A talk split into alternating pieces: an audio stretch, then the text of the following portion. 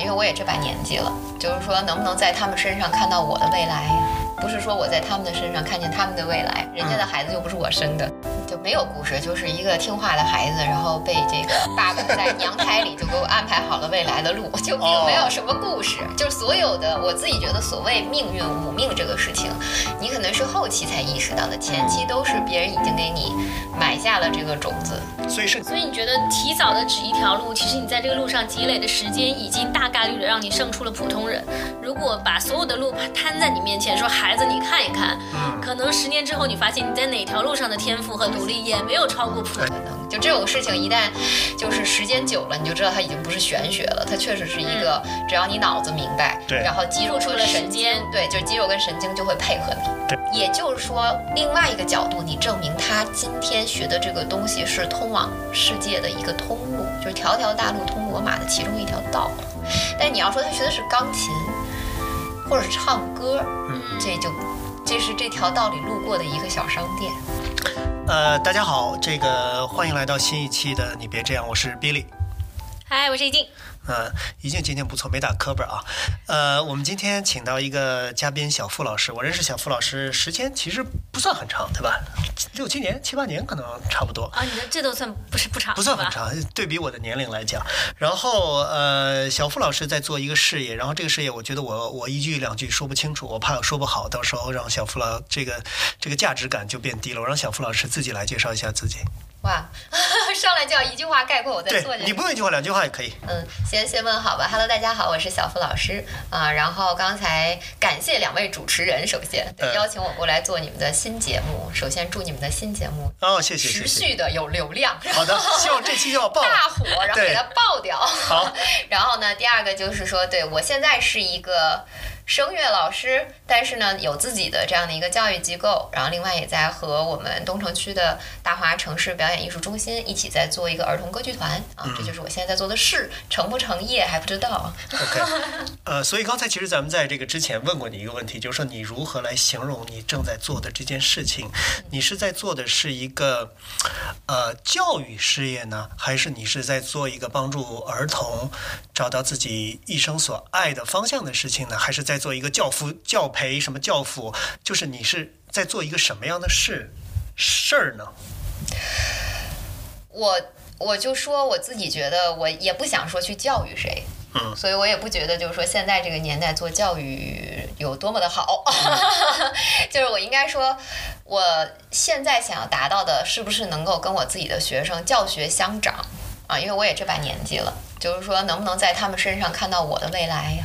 不是说我在他们的身上看见他们的未来，人家的孩子又不是我生的，嗯我想在他们的身上看到我的未来，进而，然后他们也有了他们自己的未来。因为我觉得人活着都是为了证明自己行的，不是为了证明别人行的。嗯你想象中你的未来是什么样？我想象中我的未来就是我教的学生嗯，在舞台上找到了自己应有的位置，然后呢，我也在我自己做的这件事情里找到了我该有的位置。嗯，我现在还是挺没找到那个位置的，我自己觉得。哇，这现在上来就在往那个好有哲理感呢。你现在在往那条路上走，你看得到这条路，我能看得到，但是我我那天我我还在跟我先生说这个事儿，我说就是人过四十之后啊，就是有一种，尤其我觉得疫情之后吧，我觉得我那个也不叫压抑感，也不叫紧迫感，我就有点局促。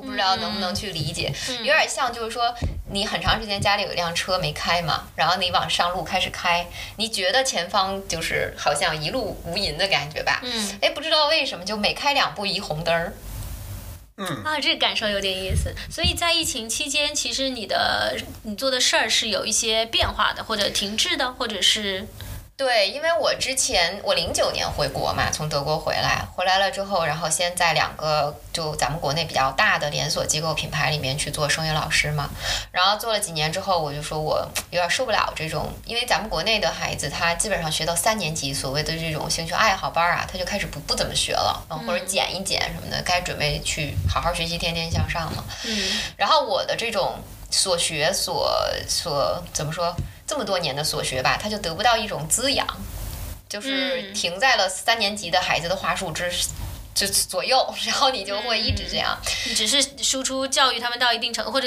教他们掌握一点点能力到一定程度，然后就没有关系了，也没有长期的发展了，对他们来说。对，只有偶尔那么几个人，他确实把这件事情延续到了后边，但是我自己觉得可能连。十分之一、百分之一都未必见得了，嗯就是因为这是一个双向的东西嘛，它不是你单向的个人意愿。尤其唱歌吧，它跟钢琴不一样，就是钢琴的话，它因为是一个早期的启蒙的一个器乐嘛，你可以开始时间很早。那么孩子事实上声乐来说，要是从我们比较正统的教法上来说，要六七岁，就你的口腔结构开始发育，然后你的牙齿开始有了一定的变化，你可以去咬字，这是第一件事儿。第二个事儿呢，其实事实是你唱歌你要理解它里面的意思嘛。对吧？哦就是你你人人要有一个开始发你的那个抽象思维要开始发育，你们彼此之间能开始沟通一些跟歌词有关的一些事情，或者说跟这个作曲家的想要表达的意愿有意思的东西。然后要不然在那之前其实就是我一句你一句小鸭子学舌嘛。对那那我可以不用去国外念这么久，其实咱们对有一说一啊。所以，所以小付老师，你是专业的声乐背景的从业者是吧？你是在德国学的是花腔女高音，对花腔 OK 高音学了多少年？就是连本在硕，然后再加辅修的那些，加起来九年半吧。嗯，九年半，那这比学医的时间都差不多了呀。学那么久了吗？呃，我刚去的时候，因为我们拿的不是这种叫做什么呀，录取的，就是如果是普通的大学，你应该是在国内有这种正常的资料，你不到那儿就拿录取嘛。我们是拿考试通知书，哦，等于我当时到那儿的时候，我签证就已经错过了他当年的第一次考试了。然后我又在那半边学语言，哦，又学学德语，哦，又学语言，又学了半年多，下快一年的时候，到第二个秋季学期，然后开始相当于是上，上完了之后，中间就是上完本的时候到硕中间，我差不多休学了半个学期，就是很纠结，我到底为什么要继续学这个东西？然后休学的时候人很奇怪，就是为什么说我们中医讲，就是说人的实体显现出来的病是你心里的结变成了有样子吗？其实就是你你你突然意识到是说这东西是不是你以后要干的事情的时候，它不先表现在你想不想去上课这个事儿。然后我那时候就开始什么胆结石也犯了，要做手术；智齿也长出来了，要拔牙。然后就是我就成了我们音乐学院名副其实的病秧子。然后就每天只要往那个公车站一站，我觉得今天哪里有点不太舒服，然后那个体温就开始往上飙，到最后就是就是那种医院证明就就一轮一轮的一一摞，然后老师说你要不要休息一下？然后身体每个器官都告诉你说你不知道想干嘛不。想干什么，然后人也胖，就特别特别胖，然后就是就每天垂头丧气的。后来就索性休了半个学期，哦，然后又继续回来又再读，然后就这么着又修了音乐教育、音乐医学什么这些事情就，就是都不是在人家人家可能大一就开始想要学那个了，复修一块儿修，哦我就相当于都是往后往后叠加着那么修的，就这么着。那咱往回倒倒，我倒想问问，因为你学音乐这这条路，我觉得一定是像是一条义无反顾，你已经想好了的人才会学的，对不对？那么你你如果完全没想好，到那儿又生病，那怎么就让你选择就跑到德国去学音乐了呢？这这后面是什么故事啊？就没有故事，就是一个听话的孩子，然后被这个爸爸在娘胎里就给我安排好了未来的路，就并没有什么故事。就是所有的我自己觉得所谓命运五命这个事情，你可能是后期才意识到的，前期都是别人已经给你埋下了这个种子。所以是你爸给你铺好的这条路。对，就是我小的时候，我爸就觉得我们家基因可能不行，就反正肯定是优势不在清华北大。就是既然这样的话呢，就是一一年级的时候就带我出去把这些什么跳舞、唱歌、围棋，就反正就是就都这些不好好学习的这些东西，就都试了一遍。哦啊，走文艺路线。对，跟现在的家长不一样，现在家长会说孩子到十二岁开始做职业规划。嗯，哦，这个是一个哦，你看你们都不知道，对不对？不知道，听到十二岁和职业规划这四个字，我有点儿这对，个。现在家长毛流骨悚然。对，现在家长流行就是说十二岁开始要定一个职业方向了。嗯，啊、对，我的妈呀！哦、早了点儿哈，是不其？实也不早，其实也不早。早，对，因为他们吸收和学习和接触这个世界的方式跟我们不一样了。啊其实说实话了，我们以前还是太太封闭。我们感觉好像十八岁以前根本不知道十八十八岁以后是什么样的世界。嗯，对，所以我都上完大学了还不知道呢。其实 但是但是是是是爸爸是这学音乐的，我爸就是一个对我们说的这个叫什么百姓艺术家啊，百姓呃野生音音乐野家，生音乐家是吧？民间歌唱家民间歌唱家。对，反正他就是自己也是属于年轻的时候，老师去偷偷的跟这种专业的歌剧院的老师啊什么的学。偷偷师这叫。嗯，因为家里就我爸这这个年纪，你像他属马的，对吧？就是他那个年纪，家里很多的孩子，嗯然后经运经历这种命运上的坎坷和金钱上的这种局促，就是他没有办法真正把在那个年代把吃饭的家伙定义成唱唱歌这件事情，所以但他跟你选择唱歌，是因为觉得这个是你以后吃饭安身立命的一条路吗？就退而求其次嘛，就是他既然哦他既从他身上证明一个事儿，就是他唱歌是好的，那这个基因是在我身上是有的。哦，但是呢，可能小时候也听出来，声线也是好的，就你的声线他也识别了一下，基因确实遗传了。不不不不难听。嗯 OK，其实前阵子我看到美国也不是哪一个，我也忘了，好像是哈佛还是哪个教授，我也忘了。他说了一句话，我还是非常认可的。嗯他说，普通家庭的孩子啊，反而最好去选择这一种就音乐呀、这种东西、去学，因为它其实对含着金汤匙出生的人来说，这个是鸡肋。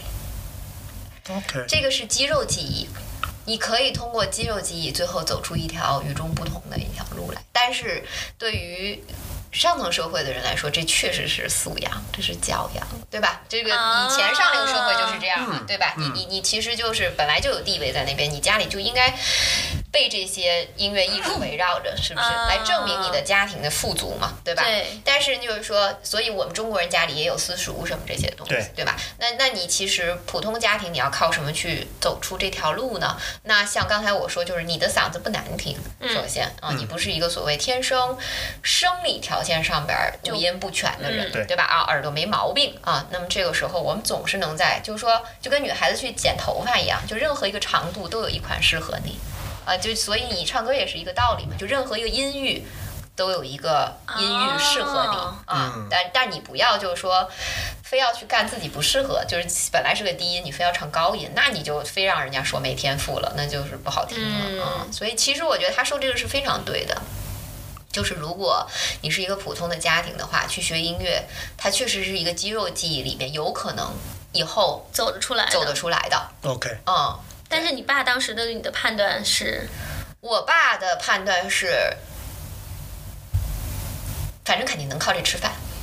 对，我猜想这就是老人啊，给子女选择这条道路的一个基本逻辑，嗯这背后暗藏着一，我们家不是就是不是含着金汤匙的，吧？对，不是高贵我阶层不能用的。资源和这种什么商业的资源来帮助对你。对的，对的。二好像还据说否定了你们基因的智商，这这 这是为啥我？我现在才就是到了今天，我真的我觉得我爸说的每一句话都不是所谓侮辱性极强。你们看一看这些真的好的，你们你们自己见过很多名牌大学里出来的高智商的，对，就是看似差的那一点点，你一辈子也够不着，嗯，你就是够不上。真的聪明的人，智商高的人，他就是没有办法。啊、生活太费劲了。对。嗯，但我相信你在十八岁，我不知道你当年去德国多大，但那会儿你应该已经有自己明显的一些意识。那你那会儿有没有想过说这条路是我爸给我安排的？那我自己到底是如何认可这条路的？你你当时有想法吗？我、没有，我每一个每一次去学校里面试的时候，然后就是老师就会面问你嘛，就是你你你对未来有什么幻想啊？然后你对你喜欢什么的？然后我就说，我爸让我学的，就是我是一个，所以你在德国也这么说？我这啊，那那那人家老师 他不给你退回来，在家天天生病什么的。我是一个特别直接的人，因为我以前就属于那种晚上六点以后也别出门了，就是家里最重要的事儿都不是学习好不好，就是练琴、唱歌这两件事儿干没干好。哦，然后我就说，我们家那个钢琴到现在我也记得，上面一共三三个字儿嘛，这边就是各扫自家门前雪，休管他人瓦上霜，中间就一个字儿忍，就挂在我钢琴前面。然后意思就是，我到现在的养成的习惯就是属于，我第一不爱看热闹，第二不爱参与别人的八卦，然后把自己的事情做好，过不去了就咬咬牙忍过去。我觉得你爸不是民间歌唱家，你爸是民间哲学家。我也觉得是。但对小孩儿来说，是？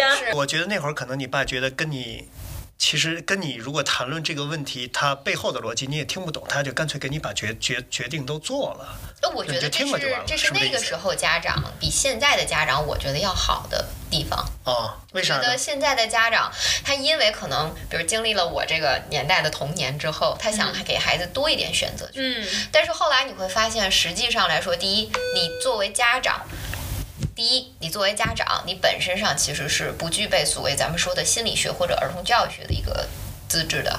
嗯，嗯甚至很多的父母他都是第一次做家长，对一胎嘛。嗯那么呢，就是说他在对孩子这件事情的经验，其实是他积累起来的。你在他很幼年的时候，如果不会去对他去做这个决定，而是过多的去参考，比如别的孩子在干些什么，或者是说你小时候没干成什么，现在大了想让他去学什么，我觉得这个是就跟那个。瞎子摸象，就是有略微有些盲目了。其实真的是这个样子，就是欧洲也好，包括我自己觉得像日本他们也好，其实他们就是参考自己的家庭条件。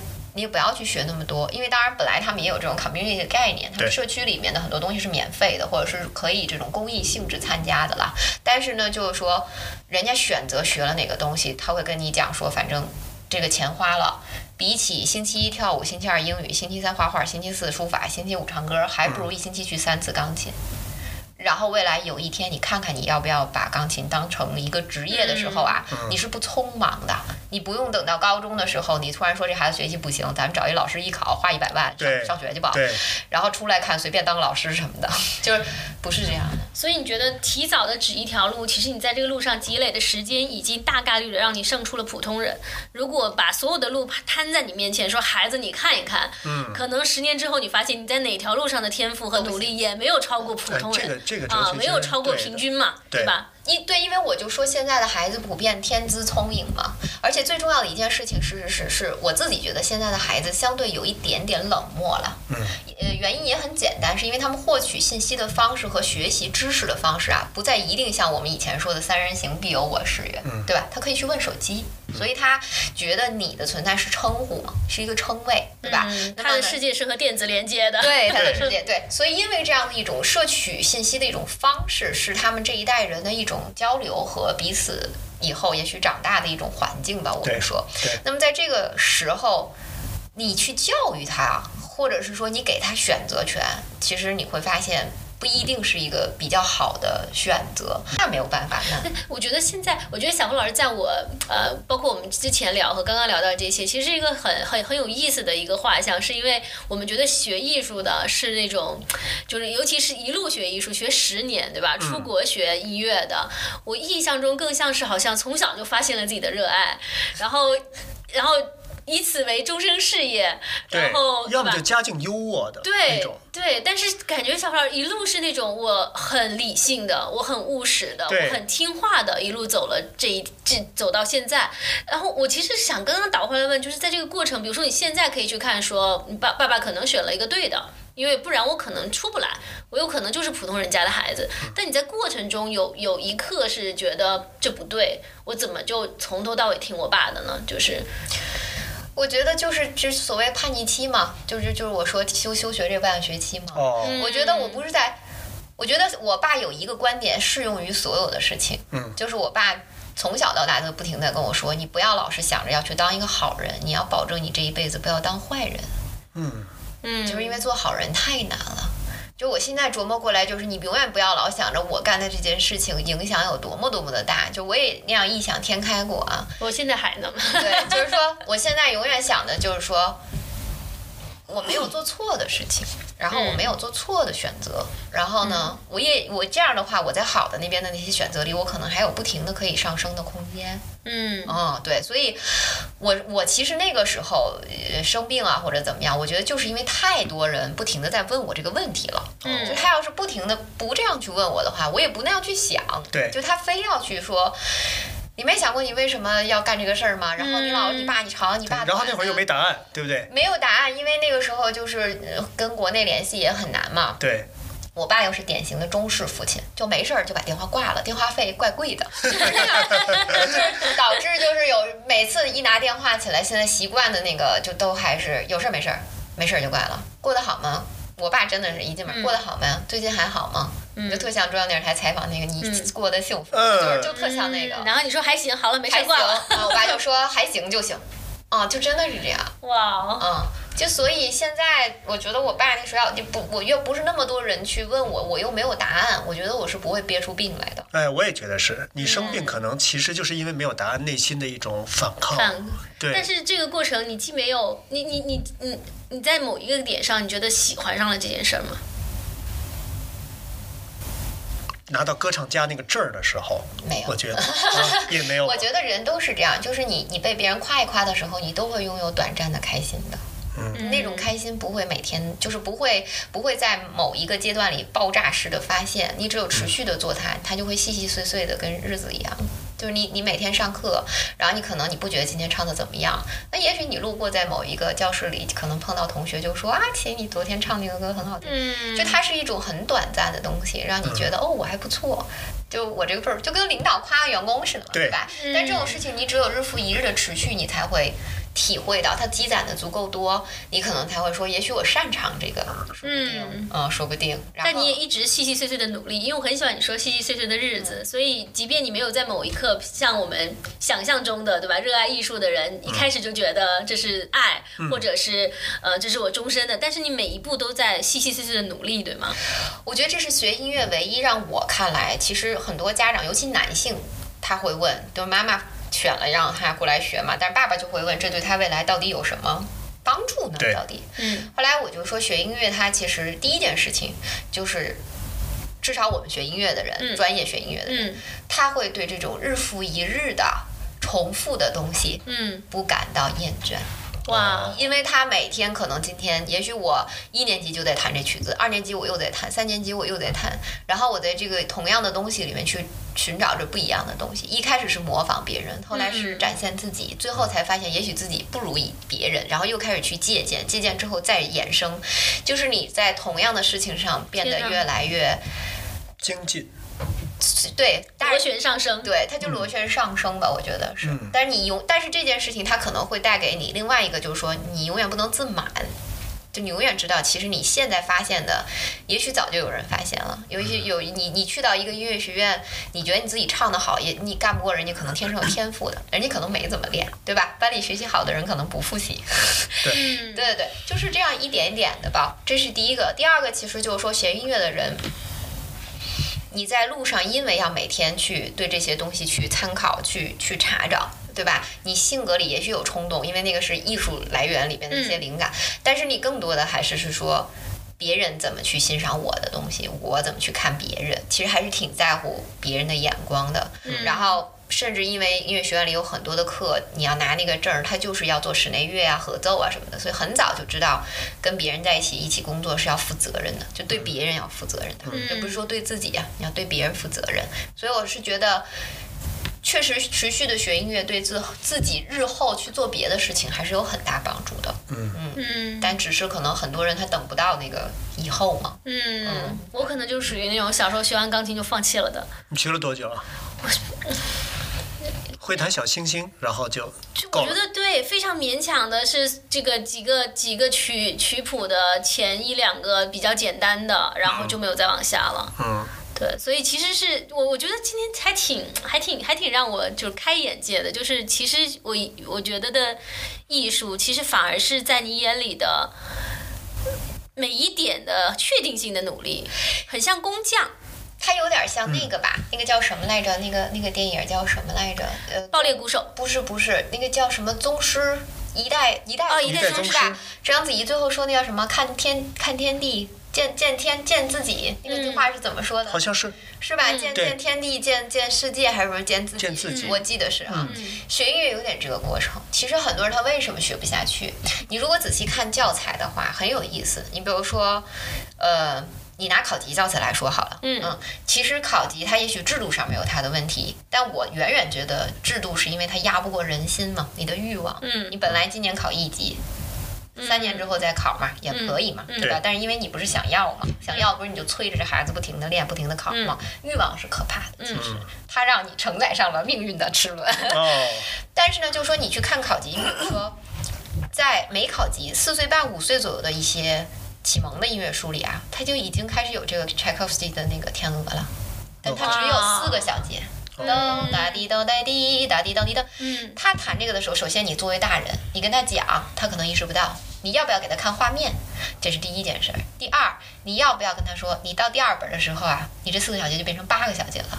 他还是这首曲子，到第三本的时候就变成十六个小节了。但是无论你弹到什么样的状态，只要今天北京有 Tchaikovsky，有天鹅湖，哪怕有只有哪怕有他别的戏，我都带你去看，我让你见到未来，然后在未来里见你自己。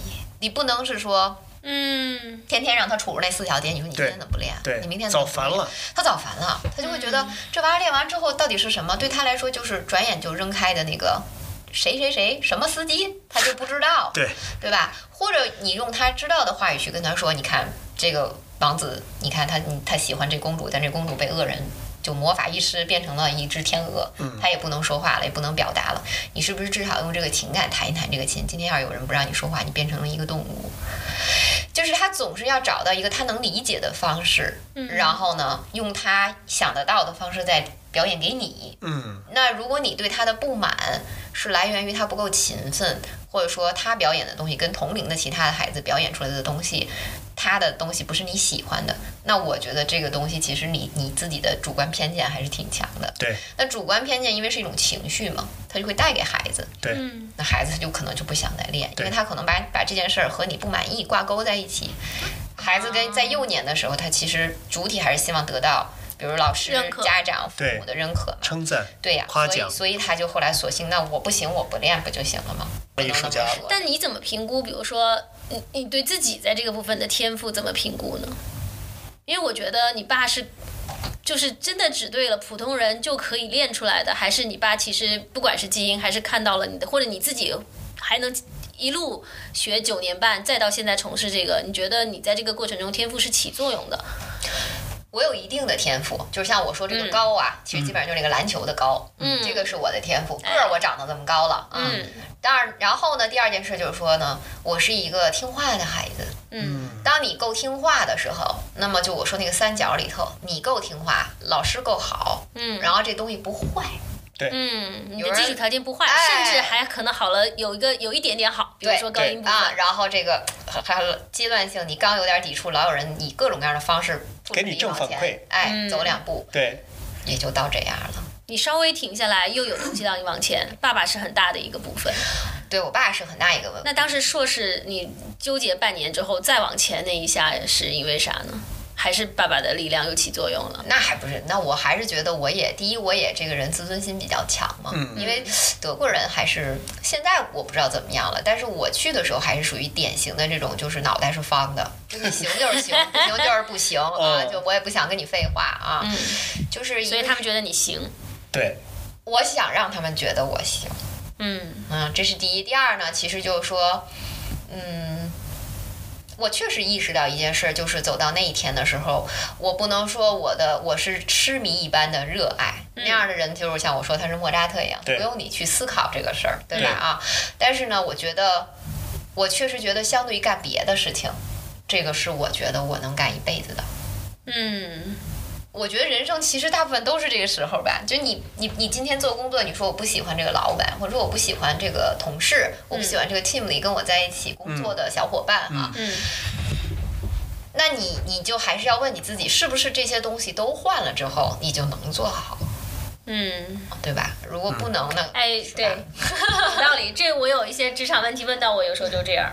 他其实背后是他其实不想干这个事儿了，嗯，对，但他觉得我的环境这个不好，我生的慢，我什么，其实是他不想干那个事儿了。但 exactly 他那个工种里很重复的一个东西，他其实不想干了。对对，但他又没有别的技能，对他再换到另外一个环境，看似换了一些新鲜的东西，但他其实背后的那个重复性还是在的。对，对，但所以其实从你的角度来讲，你没有真正讨厌过这个重复性，甚至说你在你的成长过程里面，其实这个重复性，它和和你是互相成就的，嗯，对吧？因为你刚刚说音乐也帮助了你愿意去接受这种重复性的精进，嗯，然后其实你的性格里面也是能很好的接受这种重复性的，因为有些人性格是真，比如说我可能真不见得能够在这个过程，即便我学音乐，嗯，我也可能不是这种能够在重复性中精进的人，嗯嗯，对，所以其实这是一种匹配，对吗？就是对你，对，就是人，你到底接受自己是说我这辈子就这样了，想躺平，还是是说你觉得？你的你被你被天天洗脑，就是人是无限的，人拥有无限的可能。然后你这个时候就会在，我觉得我就是后者，就是我每天都在跟人拥有无限的可能。然后这样的话呢，就是你你你你可能。每天做重复的事情的时候，你确实从一些测试里边儿嗯。得到了一个正反馈，嗯。就是你觉得哦，这个方法好像比以前的方法好用，弹这个音比以前好听好多，唱这个音比以前好听好多的时候，你就会觉得人有无限的可能。就这种事情，一旦就是时间久了，你就知道它已经不是玄学了，它确实是一个只要你脑子明白，对。然后肌肉和神经，对，就是肌肉跟神经就会配合你，对，然后你就去练就行。哇哦。它本身上就是个运动，你可以理解它为一个运动。哇哦，这些我都能明白，我也能明白你的自我暗示，说自己的潜力是可以变得很好的。但是我不明白的是说，你到最后你发现你真正爱上这件事情了，它应该是一个由内而外的事情，而不是说因为别人认为我好，我做得好，所以我爱上他。我觉得应该是反过来，你先爱上他，然后你付出了时间，付出了精力，然后别人给你的正反馈，然后证明你说哦，我不但爱上他，而且我是很擅长做这件事情的。你好像是都是反过来爱爱太重了，爱太重了。OK，那你换一个爱词太重了儿，你换一个词爱那儿。么多，只爱一点点。哦，这这是伍思凯的歌吧？对，我觉得就是就是不要不要老提，就是就我们我之前就跟你说嘛，就这个寿司之王的这个人，他就说嘛，我其实每天捏这个，他就说现在的年轻人他为什么很难出这种，就是因为他寿司大师，对寿司大师，因为他就说我其实是要养家糊口的，我明嗯天不会因为我爱不爱、喜不喜欢的这种情绪就不来上班了，家里有孩子老婆等着我喂饭吃呢，哪有那么多爱不爱的，对吧？嗯还有因为以前得到这种专业技能的方式是只有师承，嗯你对然后你去自己去琢磨嘛，对吧？嗯现在不一样，大家你不会的问题就不再问了，就手机上看一看一个视频咱们就会做一道菜，是吧？好对吃不好吃小红书自己说了算，是吧？小红书对吧？对，就是所以嘛，就是我觉得“爱”这个字，它是一个特别特别重的一个人一生里边的一个字。但是你把它拆解下来，我自己觉得就是你能不能把这个心下边的这个，我觉得你喜欢的这个东西，它有一个。这个爱下边的这个有点像房顶一样的那个嗯盖儿，对吧？对，然后呢，有一个友情的友，是吧？宝盖头那叫对，友情的友。对，就是你所爱的这个事儿，不就说嘛？你所喜欢的事儿，能不能够让你养家糊口，最终还正好就是说让你就是说这一生坚持下去。说白了就是，不是说爱，而是说我和他和平相处，对，然后呢，在他的这样子的一个遮盖之下，我有口饭吃，有点像家一样，哎呀，对吧？哇，好好，这这什么爸爸养出什么女儿来呀？这也是个哲学家呀！对，生活哲学家。啊，真的是，所以其实我觉得，我觉得刚刚 Billy 提问很像我最开始我来提问，就我们会把一个一个艺术的事儿啊，我们会把它说的很天赋、很热爱，对，但这其实也是一种你知道固有印象，这是固有对吧？是我们的固有印象，是是对。但实际上，也许真的成了大师的人，像寿司大师，他也不是因为我们现在的这种固有印象，他其实就是说这就是个事儿，就好像我刚刚问这个小老师，我说你怎么形容你的事业？呃这个对对他第一反应就是我不觉得对，就是个事儿，它不是就是个事事儿就是我创造了一个，他们说创业嘛，我就说我给自己创造了一个就业机会，对我自己创造了一个就业机会，因为我有这本事。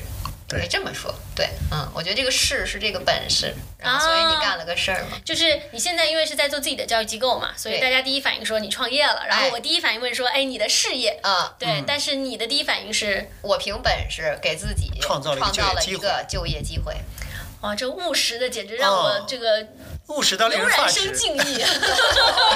就是他特别冷静和理智的对待我们所有人认为是一个由爱撑起来、由爱和天赋撑起来的事情。爱、天赋、梦想，你不觉得吗？就是我们当想形容一个，因为我们我们当想形容一些好的或者是向往的事情的时候，我们都用这些词。对，对，但其实，在小布老师这里面，这些非常的实在，是练习中的一点点正反馈，他也需要反馈的。他甚至有天赋，否则方方的德国人可能不会让他读九年半。我觉得你刚才有一句话，我觉得不对的，就是你说我想让他们认为我有天赋，如果你没天赋，你想让他们这帮人又不是傻子，我觉得你可能没办法去说不不。这个是你们要是老面试的话，你就知道，就是啊应试的人想让你们选择他，还是有办法的。对吧？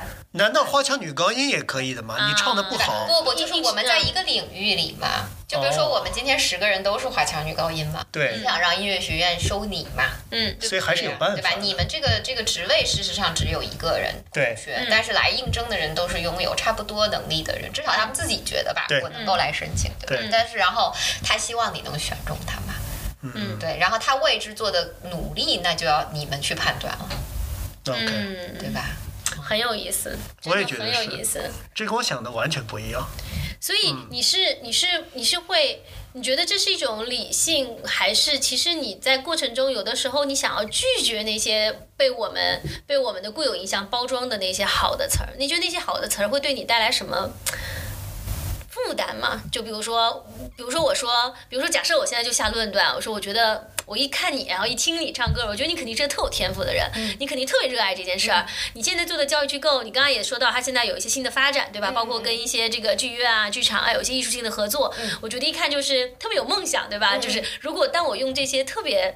大而美好的词来形容你的时候，你的反应是什么？你会有什么担心吗？因为我觉得你，你，你都是在告诉我，其实事实可能不是这样的。对，对呀、它其实就是，哎呀，反正我是觉得什么事情都不要过激，反正 就是因为因为日子你细水长流嘛，是不是？或者说，我觉得小付老师是一个特别真实的人，因为他不是那样想的，他的这条是路径不是由爱和梦想撑起来的，是由爸爸和他日复一一日、日积月累的这种重复撑起来的。他就这样认为，他就这样说，不是因为我相信无常啦，这这什么什么意思？就是嗯，无常的意义就是说，你看你你看很多人是吧？前阵子坂本龙一大师去世了，对不对？对，然后你看，就好像他去世的时候，感觉全朋友圈的人都喜欢他，嗯，是吧？都是听着他的歌睡长大了，入睡的。真的是太奇怪了，对吧？对就是说，这个艺术家的价值在他去世的那一刻显得无比的这个高贵。对，就是我相信无常的原因，就是说，所谓活在当下，过好每一天，其实就是你认认真真先做你眼前的事儿吧。你当然有一个很好的这个未来的一个设想，但是你也知道，这个设想也许你都不一定能等到那一天。嗯，你只能是说我老是背着这样子的一种心态，然后去做眼前的事情，只是它在我这边变成了一个黄灯，嗯那你就过去了，对吧？嗯人生其实就是这样的。如果你老是因为别人夸你两句，你你不能是说你不高兴，你是高兴的，但是你不能自鸣得意嘛，要不然的话，你日子怎么过呢？高高低低的，就过不下去了。这个哇哦，太哲理了！就就是就是他眼前他眼前的路，就是我觉得人有一种美好的想象，你知道，也有些人是靠美好的想象过的。嗯就是我我觉得有人夸我了，我会很大的放大我的天赋的可能，或者我的努力果然就看到了回报，然后我眼前就会希望看到很多绿灯。然后我可能甚至都觉得眼前没有灯了，一路就是应该让我一路驰骋了。但其实，在小付老师这里，一直是接受随时就会出现红绿灯。嗯，但我是一个只要是黄灯的话，我也不知道在这儿讲违不违法。我只我是一个只要是黄灯，我是绝对不停，我一定踩油门过去的人。嗯，我不是，哎，对，哎，哎，我是一个，就是他们说我是女司机里的战斗机，我开车技术非常好，但是我从不违反交通规则。OK，这有点放放回刚刚人生道路的这个比喻，有点像是，其实你接受会有红灯，所以我接受对，但是你努力是奔着黄灯努力的。对，我不奔着绿灯，哎因为那个我不可控了。是的，嗯他不预期人生路上一路绿灯，他预期很多黄灯。嗯，甚至预期我的天赋也不是绿的，对吧？我的努力也不见得是最绿的，我的运气也不见得是最绿的。但是所有的黄灯我都能努力，我用我不知道我是不是上等天资，但中等天资我可以付出日复一日的努对力。对，对，而这个确定性能让你闯过很多黄灯。对，这是肯定的，这个概率是高的。OK 嗯，对，哎呀，这个颠覆了我对艺术家、歌唱家的一个，我我真的是一直把它在脑海里面，我觉得真的是由梦想和爱和天赋撑起来的我觉得不单单是艺术家，说白了，我觉得这是人们的一种就是一直，我觉得这是两种生存哲学。一种生存哲学是我不停的看到很美好的东西来给自己洗脑，说我要奔着最美好的去，我要找到，比如说就像我们刚刚问那个孩子的问题，我我我作为一个家长，我好像有我要让孩子找到他最天赋的事情，我觉得这好像才是对的。对对，但另外一种生存哲哲学是小布老师的爸爸和小布老师继承了的这个生存哲学是，我不认为你一定就有那个超出所有人的天赋，如果有，我今儿也看出来了，对吧？那确实大部分人是没有的。对大部分人的人生也不是一路绿灯的，不是头顶上顶着一个天才的光环的。那不如就用另外一种人生哲学，叫做你的人生就是处处黄灯，中中中等资质，对但你选一个事儿做好它，且付出努力，对，然后这里有很多确定性的回报。你这个你这个我特别同意。对因为社会也是这样为你定的嘛，就是黄灯好像是三秒之内你是可以踩过去的，是吧对，是啊，他给了你一个很安规则规则，他为了你，就是社会还是有标准让你这样去做的嘛。那那那可不就是吗？你在一个有可能的机会里边，有的人他一见黄灯，大老远看见黄灯，他就哦就是行我们今天把它聊的真的非常的人生道路，它有很多隐喻啊，并不是真的这个预期大家在这个实际踩油门的时候对对见黄灯就踩。对对对，因为黄灯停一下是别到个对的选交通局找我择。们来了。对对对对，我觉得我这个得再说一下，但它放到人生这个比喻里面，其实它更多的是有时候是像一些坎儿，或者像一些不可知的障碍，对，你怎么去面对它？嗯，有的时候哎是我看到他的时候，我努那一下，而不是我期待没有障碍。嗯，哎，我还是想说我的那个，咱们就不说小孩儿，我就说我自己。我始终觉得我们每一个人，包括我自己在内，我们都有一个隐藏的、未被发现的天赋，我们没找到它。嗯，我始终相信这一点，然后我觉得我我愿意倾其一生去找到这一点，然后在某个地方就就大放异彩。但是今天的这个聊天让我觉得好像这个哲学是有纰漏的，也许我根本就没有那么一点。甚至说我我的小孩也许也没有，他就是一个普通的孩子，只是像小付写你你你的爸爸那样认为，就是说我找一条路，我就走到底，能够安身立命，也许就可以了。其实是你，其实我现在是这么想，就是很多家长啊，他给孩子选择的是说，你们家孩子现在学什么呢？学学钢琴呢、啊你们家孩子学什么？学唱歌呢？对嗯，他从他他们学不会一个什么，就是我们家孩子学音乐呢，这个就是眼界。就是你要说我们家孩子学音乐呢，嗯，立马就高维了，是吗？不是高维，就是说你明白是说你每天日复一日的生活里不是只有钢琴。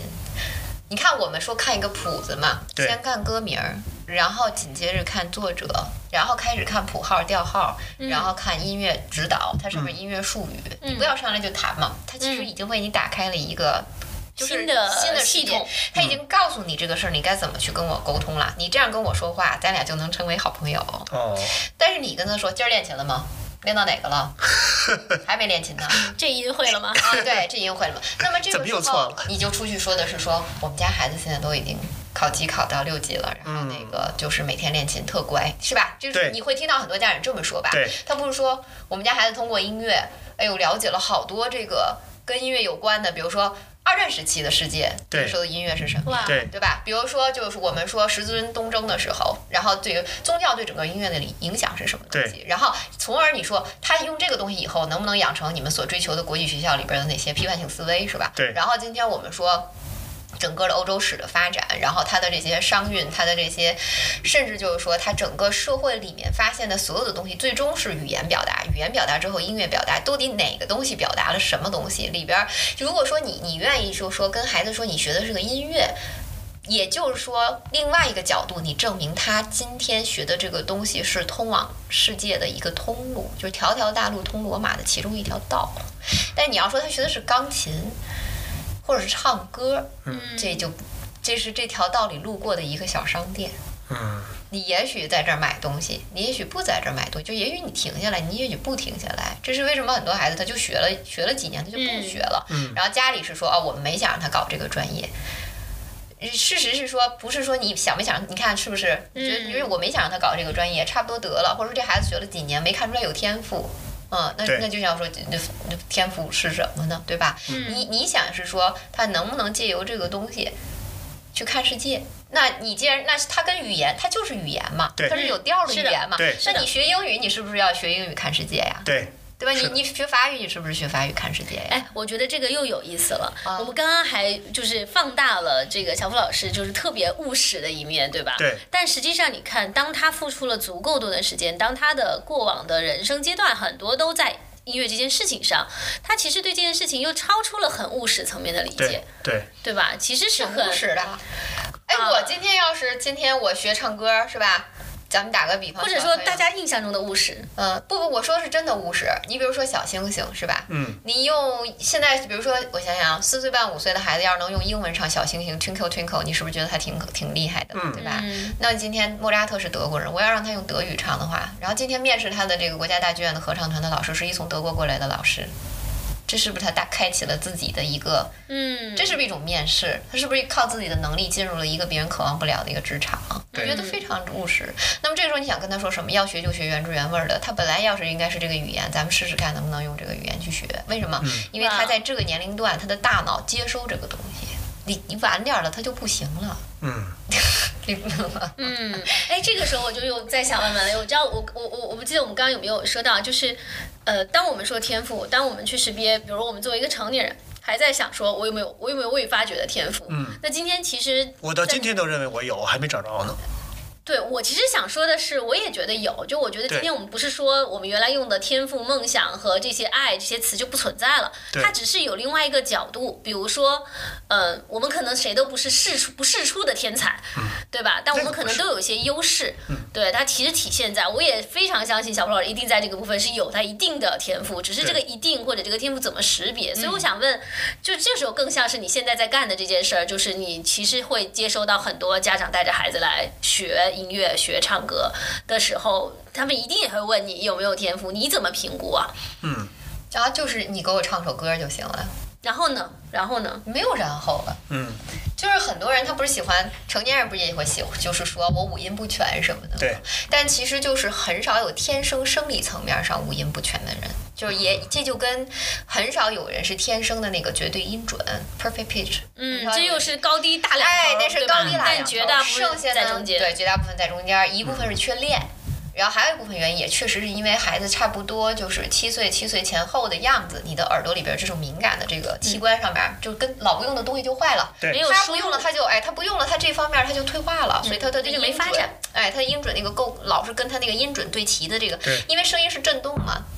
你听声音是震动的，就相当于这样的一种练习，这样来回来去的这种交互没有产生，它这一块的功能它就开始退化了，相当于。嗯那么，那么这是一部分人，就是我们说缺练啊，就练一练它就好了。还有部分人确实他可能七个音里边儿，他音感不好，他真的有三四个音，四节课里边儿可能只有一节课里边儿能找着，剩下三四节课他就找不着。那么这种人，别的机构都是不收的。你来我这儿哈，你如果没说你们家孩子想要去做专业的，你就是想让他每周有个事儿干的话，那我是收的。但是我也会跟你家长说，他如果不能够每天去练呀、你可能学半年、一年的时候的这样的一个水平，还是低于别人的平均值很多啊。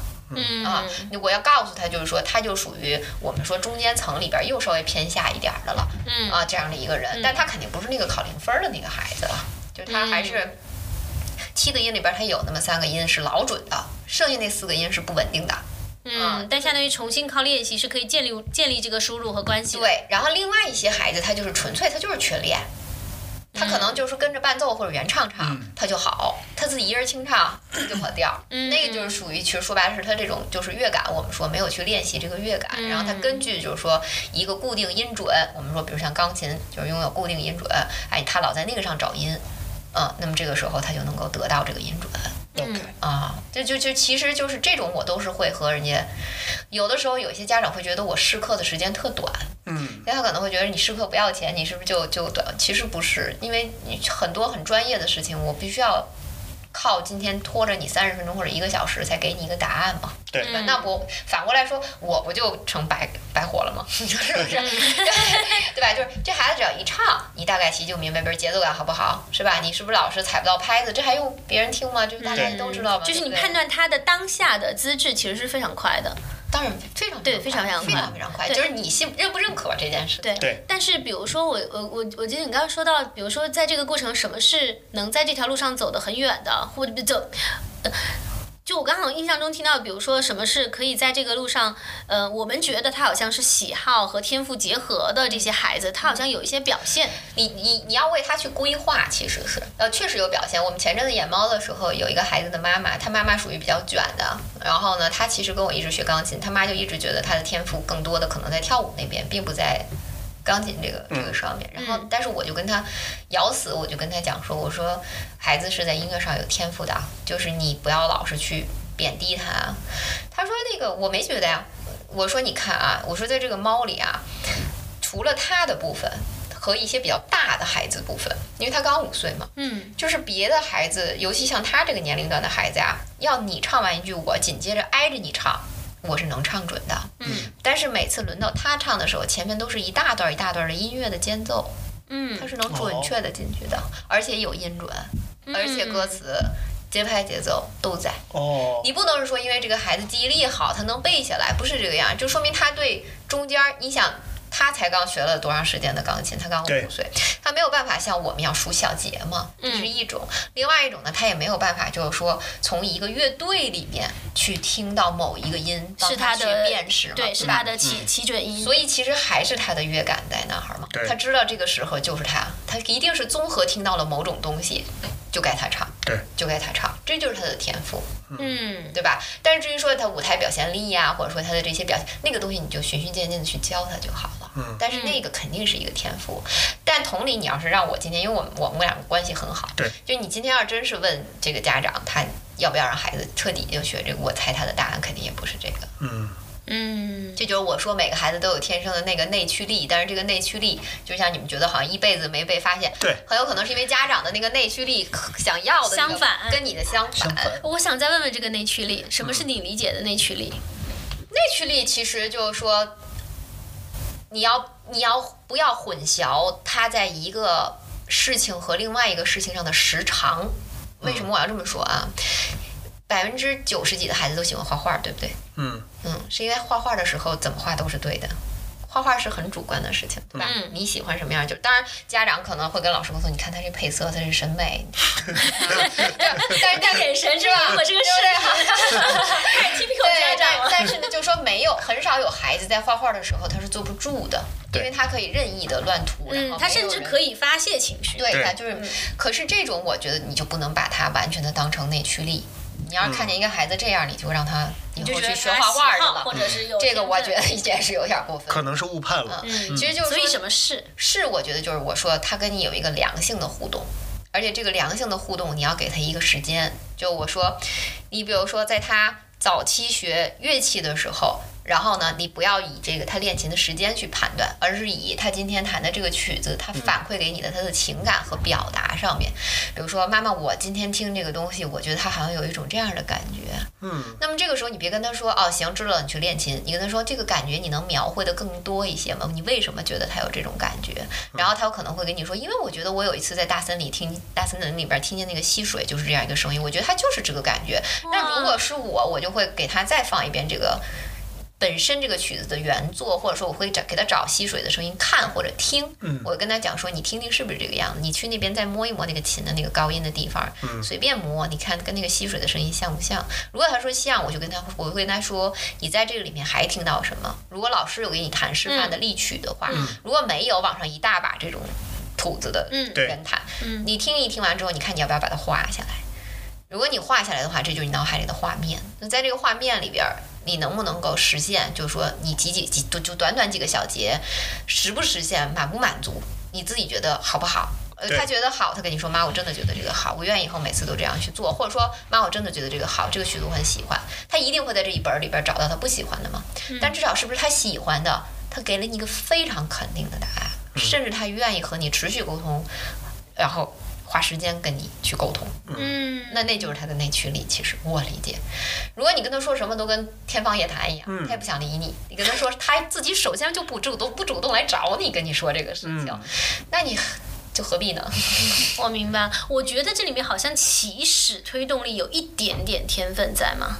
嗯，有有一点点，他对什么东西敏感？对，敏感。对，我们如果不用天赋和喜好，我觉得敏感是一个好的起始词。就是天赋呢，你好像得就好像得证明他真的很有天分，对吧？但是喜好呢，我不知道。小冯老师刚好说，就是喜好，那么小孩子喜好就跟画画一样，他喜好玩儿，他也不是说我就想明白了，我此生热爱音乐，嗯对。但是他对这个东西的敏感且被很好的交互了，会形成他成长里面在这件事上的驱动力，对吗？对的，因为其实人到最后，我们所说的这个糊涂人啊，我们说糊涂人，其实后来包括你看，大家为什么都去什么，就是说这个冥想啊，什么瑜伽对啊，，正念，你不是想要培养你自己身体的一个自知吗？你自知之后，你自觉嘛，你自觉之后，然后你开始自我向内，对吧？嗯，对。那么孩子本身在小的时候，他是他是有这个能力的，但你你就你你其实培养他的所有的东西，感官层面的，你其实是想让他早期的在这样的一种自知自觉里边维持住。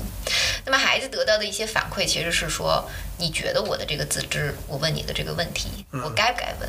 我问的对不对？嗯如果你跟他说的是一个对错的东西，那就很奇怪了，是吧？对。那么你不如就是说，嗯就是引导他往下走，你看看他到底要干什么。当然，你最终有一个界限在你成年人的手里把握着。但是我我自己觉得，就是说，他很早的时候，孩子的这种自知是存在的，他不用等到你四五十岁的时候，突然想起有一天要自知，然后你要去正念去对了，啊，倒回去想。但是他有可能因为这个敏感没有被回应，而这件事情在他这里就没有所谓的天赋、去自驱力和爱好了。甚至我觉得现在严重一些，就是我觉得为什么现在很多的孩子还是有这种心理上的疾病呢？嗯嗯，我自己觉得就是说，他在一个相对开放的世界里啊，他其实就是说自我关闭了。就我那天嗯跟家长就说嘛，他们就说这个孩子为什么好像在家里唱的挺好，到舞台上就怂了。嗯，我就说，因为我们小的时候啊，住的是平房啊，你是不是可以随便玩儿？你玩儿玩儿好长时间，父母双职工要去工作，嗯对吧？你那么的玩儿，到了家你要守规矩的。就大人对你很严格，邻里之间礼貌，然后这些很多吃饭都不能把筷子放在哪儿哪儿，就是很多的规矩。所以你在那个房间里边儿，你你对这个世界有无限大的渴望，你想有一天找到更大的舞台，再大的舞台，人生的舞台，你想要让自己的那个话语权变得很大，对吧？对。但是呢，你在平地里玩的那个区域，其实你自己觉得是舒适的，对吧？那你想站到一个人人都听你说话的舞台上，但他们现在不一样，就他们现在其实他们的幸福，他们的那个自由啊，是在那个小小的房间里边怼着手机，手机又或者电子产品或者什么，然后呢，作业，他们可是他们在父母那里的话语权很大的。嗯，对吧？你喜欢这个事儿吗？你怎么看这个事儿？对吧？就是我，我回去跟孩子商量商量，他要不要学这个事儿。他们比我们小的时候拥有很多的话语权。嗯那么这个时候，他的这种边界感呀、就模糊了。嗯就他在那个电子世界的那个非现实世界和这个跟父母之间的这种现实界，他他其实模糊了。所以他真的站到一个舞台上啊，嗯他的那个边界很明确的时候，就你走步，比如说我现在让你走到舞台正中间，对，然后不许再往前走一步了。然后你现在左边有观众，右边有观众，前面有观众，很多的这种跟你说技术层面上面你一定要完成的事情的时候，他一下就不知道自己该干嘛了，就怂了。OK，所以后来后来我们那个灯光师其实后来跟我说了一句话，我挺感动，也是我们现在这个团的 slogan。嗯他就是演出前一天，他坐在我旁边说：“傅老师，我把那个舞台的灯啊调亮了点儿。嗯，”我说：“你调亮干什么？”因为我们演那个猫，它的那个场原场景就是垃圾场的那个晚上嘛。嗯对我说：“你调亮干什么？”哎呦，这不都是家长来嘛？人家还是想看清楚自己家孩子，咱也别太搞艺术了。照相他能照着，对，他说他也别，咱也别太搞艺术了。对我说我说他穿成什么样，自己家爸妈都能认出来。我说你别别担心，咱们可以艺术，别别别别，还是让家长回头照两张照片。主要对，他说现在孩子啊，没有学会去找光，嗯，嗯，就是他人其实反而会因为光刺眼去躲躲那个光，躲那个光，嗯就是所以我们就说嘛，就是寻找光的方向。就你人站在一个舞台上，对你要让自己闪亮嘛。可能你的区域很大一片都是黑的，嗯，这个时候你是因为光刺眼你就躲到黑的地儿呢，还是你一上去第一件事就想去找那个光？嗯你不管你知道这是正光还是侧光，嗯，当然总而言之让你发光，你愿意站在那儿，对吧？咱们才能说就是在舞台上成长。对你得先知道光在哪儿，你才能说你在这儿成长了。你要躲光，你就没有成长嘛，相当于是，对吧？你得一步一步往那个光里头走，适应这种所谓光芒带给你的，嗯，对吧？咱们说这一路上以后能够得到的所有的东西。我还以为现在的小孩儿，就是我说的，我觉得他们自主权是更大了，然后甚至我以为他们都更自自恋了，我以为他们是更容易在舞台上去去找光的，不是？因为他得到讯息的方式太简单了，之后他就知其一不知其二了嘛。嗯，嗯，你深度在短时间就找不到了嘛。嗯，对吧？你比如他们学自然拼读，自然拼读，那他今天整个你你你，其实你让他读，你就会发现哦，好多孩子可以整篇整篇的读英文，对，但他是挺痛苦的。你问他你读的是什么，他其实不知道的。嗯，嗯，那他肯定就那个自信感，在上一秒钟是爆棚，哇，好棒，对好一页，下一秒钟什么意思？不知道自己在读啥。他那个情绪比较容易波动，其实。嗯哎，我我想就是又再回到像 Billy 这样，比如一把年纪还觉得自己有天赋未发掘的，嗯就是小付老师这么建议。小付老师说你没有别找了，就凑合吧。我挺想问这问题的。我相对于还有没有挖掘天赋这个事儿，我宁可可能，你要不要回去看一看你过往的这几十年里边儿哪些事情是你在坚持做，然后百分之八十，就不要百分之八十，过及格线吧，百分之六十以上的时间你是不讨厌他的。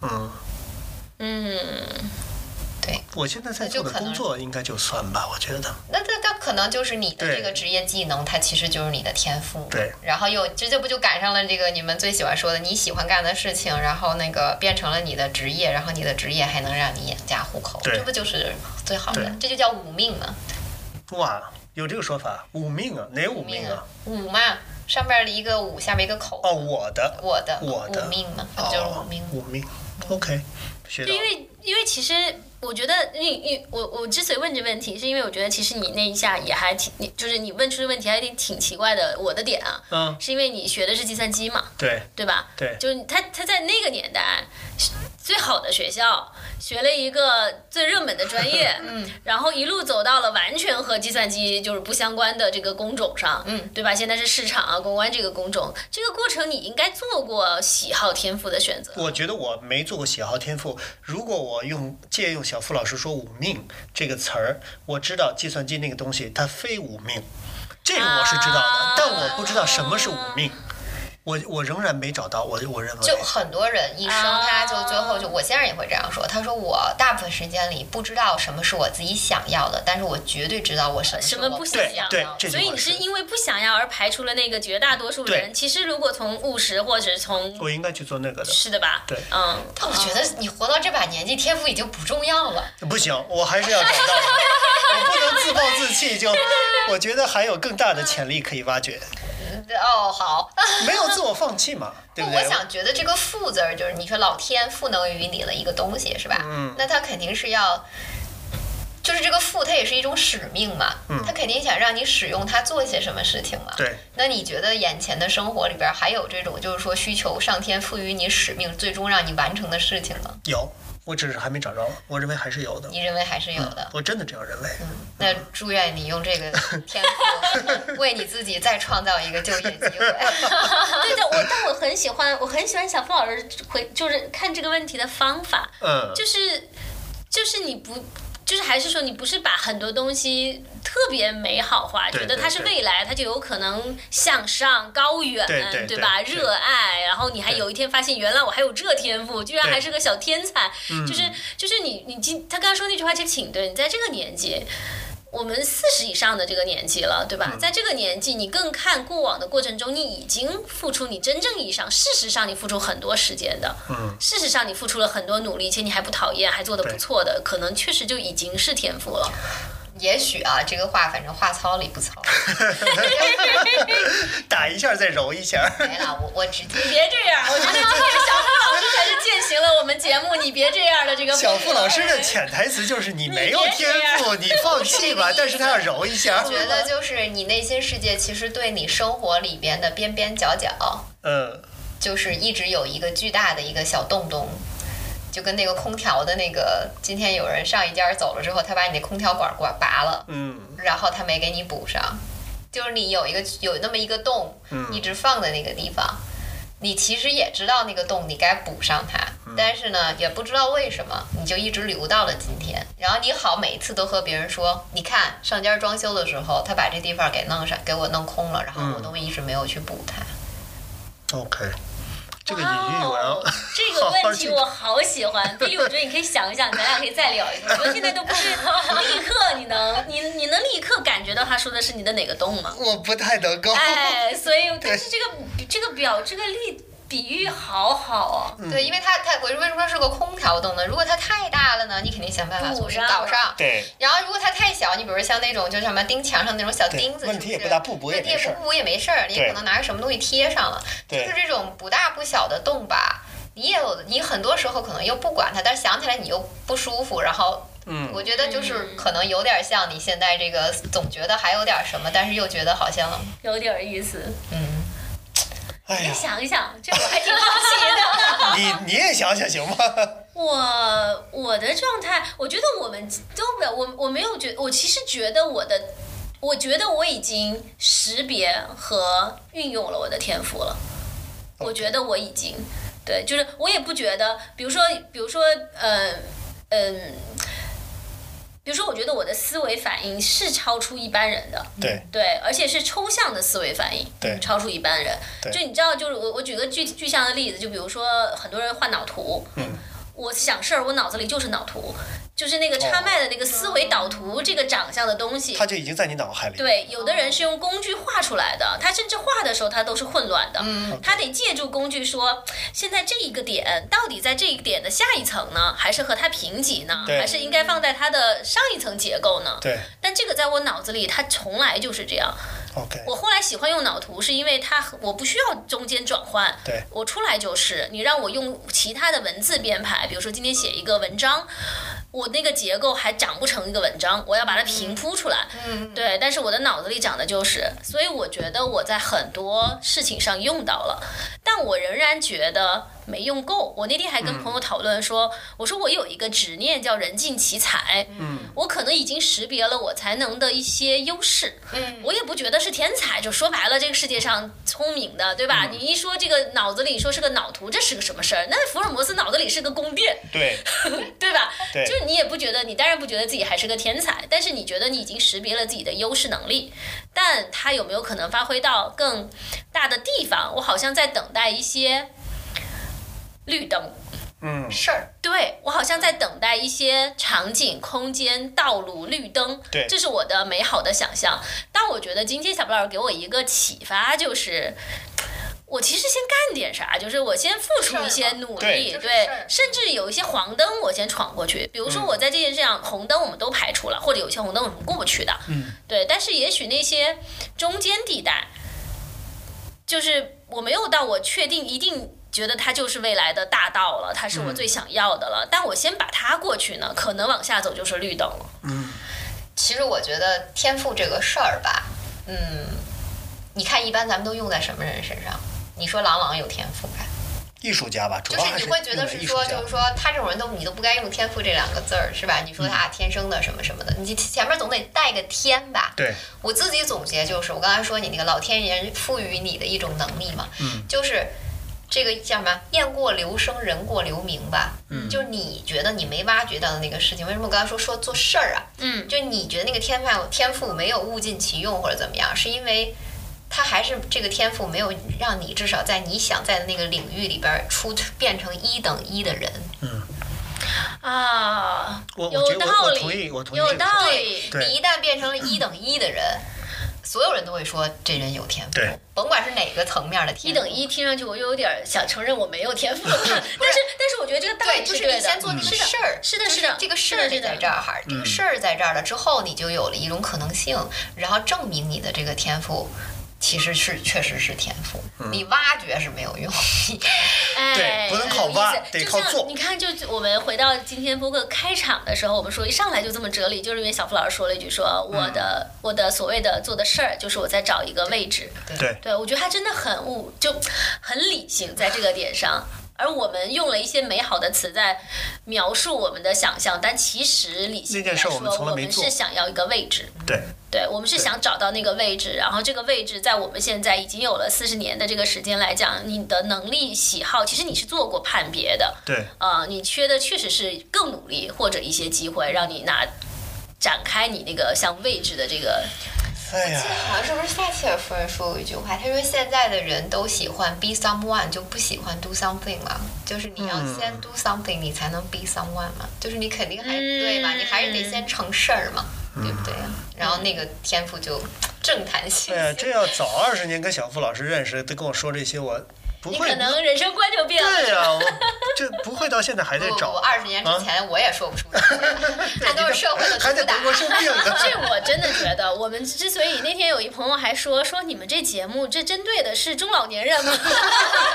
我说不是的，我说其实很多喜欢听的人是年轻人的，对，但是他确实是一些我们这个年纪的人会聊出来的东西，对因为我们可能四十年了才会。去总结说，原来我的生存方式，我爸爸当年对我的，对吧？教育，我在三十岁的时候，我还会想对不对呢？我在四十岁的时候我才会知道说，哎，这些就是这样了。我知道什么，不知道什么，这也是一个认知自己的过程，它真的是需要时间的。对，我就是，哎，我觉得要在小付老师那儿当学生，可能其实挺赚便宜的，就相当于交一份钱上学了艺术和生活哲学学了，对，艺术和哲学两门课，还有心理学什么的。对那应该给家长开课，对，孩子。哎，小付老师，你干脆你在这儿做做广告吧，反正这是我们自己的。你说说你在你那班儿在哪儿，怎么报，叫什么？我们就叫因为时间，就是音乐维系的时间。哦，真好，这名儿起，谁起的呀？你自己起的？我们一个朋友，哦嗯，就是觉得永恒嘛，因为时间因间。为时间。哦然后地方就在双井儿哦富力城的那个社区里面，然后另外一个地方就是我们说在协和医院对面那个大华城市表演艺术中心，哦因为我马上差不多要每三个月做一个剧吧，哇，所以就是有自有原创的，然后有改编的，所以哦我们招生也是属于那种持续招生，就不属于那种。按着什么秋季、夏季，哦。这点我还是觉得当年就是签证问题没赶上，一下子就拖了我半年那个事儿，我觉得心里还是有恨的，哦。就遗恨那个憾吧，不是恨憾，憾憾，嗯。嗯，所以我是觉得，就是现在对这些孩子，我就觉得你进来你就考试嘛，反正凭本事，你看你能入哪个班呗，就入哪个班。嗯。但是呢，每天都你每周都可以过来考个试，然后看你能参加哪个剧。对，然后每也就意义就是说，差不多每一个月他们就会有一个在剧院里演的一个音乐会，然后每三个月就会有一个剧。哦，真。好。小朋友都多大的？你看我们演猫的有不到五岁，就将近五岁吧。哦呃我觉得四岁岁就可以是幼儿园大班吧，我觉哦得大班，然后一直到随便。随便，成人也有吗？还是都暂是小朋友时没？有教成人，哦因为我对成人在，我特别不支持成人在这个，音乐这条路上的探索。不是，对我特别不支持成人到培训机构里边儿，就是突然说我今儿想学一个什么，我刚报了一个 就是每一回我们那个店长嘛。报了啥？先说。我报了一个教练的那个。哦那这个不是这两回事，这两回事儿是吧我特哦那行我特别怕，就是说有人跟我说，付老师今天有一成人进来说他想学学钢琴什么的，哦比如他要说学说想学唱歌啊，我还能就是接受啊，嗯想学钢琴，我说哎呦，我说推了没，就 是就是。不要在自己短暂的这种就是时间空闲和失意的时候去找一个你特别向往的东西去填补它，嗯不然你连那个特别向往的东西都会失望。我觉得这建议就特别好，因为我身边有好多现在就是，就是这这一刻不工作了，对吧？或者是工作里面有没有奔头了，他可能收入也还很稳定，但他没有奔头了。对然后人们呢是会在这两个里面选择，比如说我曾经喜好的小爱好们，对吧？音乐、唱歌、乐器，总觉得学一条乐器。对，然后呢，运动是一个选择，但通常人们去学了乐就是。嗯学学了那个喜好，看上去更轻松，但其实，在专业人士看来，他要付出很长时间的努力。对呀、搞不好你看人家要一年才能手到立，你一天就手到立，这也是天赋嘛。对，所以其实我我我我特别赞同这个建议，就是我觉得虽然自己没做到，就是确实觉得在如果真的遇到一些比如说工作生活的瓶颈，但却有时间的时候，其实把运动的习惯捡起来是对我们特别好的一个方式，而不是抱着幻想哈或者是美好的愿望去捡那些，其实它就适合只成为一个美好愿望的一个事儿。对，咱们当当时不是有一个说法吗？就是说，运动是人生中为为数不多付出就有回报的事情，且一定正确，且一定正确。嗯，对，对吧？你你只要坚持运动，你就能看到自己身材真的变了，然后自己的心情都会变好了。哎，我我觉得读书也是。哎，读书也是上次一个节目对我觉得读书和运动是你在情绪变化、有时间，嗯，长期正确，就这两个选项，我觉得都都是对。对的，对的，嗯我同意。所以最后，小付老师非常感谢今天过来，然后我也特别喜欢你在其中里面说的一句话，就是音乐其实就是一门语言，它就是有声、有声调的语言。